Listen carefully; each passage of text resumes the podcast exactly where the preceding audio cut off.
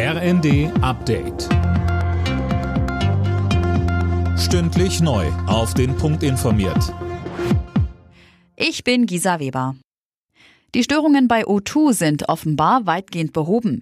Der Telefonanbieter teilte am Abend mit, dass es nur noch kleinere Einschränkungen gäbe.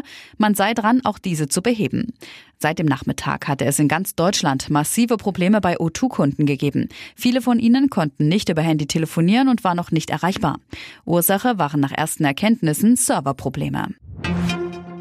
In der Ukraine sind nach Angaben von Präsident Zelensky 10 Millionen Menschen von Stromausfällen betroffen. Grund ist ihm zufolge erneuter russischer Beschuss der Infrastruktur. Bei Temperaturen von bis zu minus 10 Grad warnt der Gouverneur der Region Kiew vor einer schwierigen Situation. Im ägyptischen Sharm el-Sheikh geht die Weltklimakonferenz heute in ihren offiziell letzten Tag. Möglich ist allerdings, dass die Beratungen verlängert werden. Warum, Manuel Anhut? Neben Maßnahmen zum Klimaschutz geht es vor allem um Gelder für Länder, die zwar am wenigsten für den Klimawandel können, aber am meisten darunter leiden. Da wird weiter um eine Einigung gerungen. UN-Generalsekretär Guterres rief die Delegierten unterdessen beim Thema Klimaschutz erneut zum Handeln auf. Das anderthalb Grad Ziel sei nicht einfach nur ein Ziel, es gehe um das Überleben von Menschen, sagt er.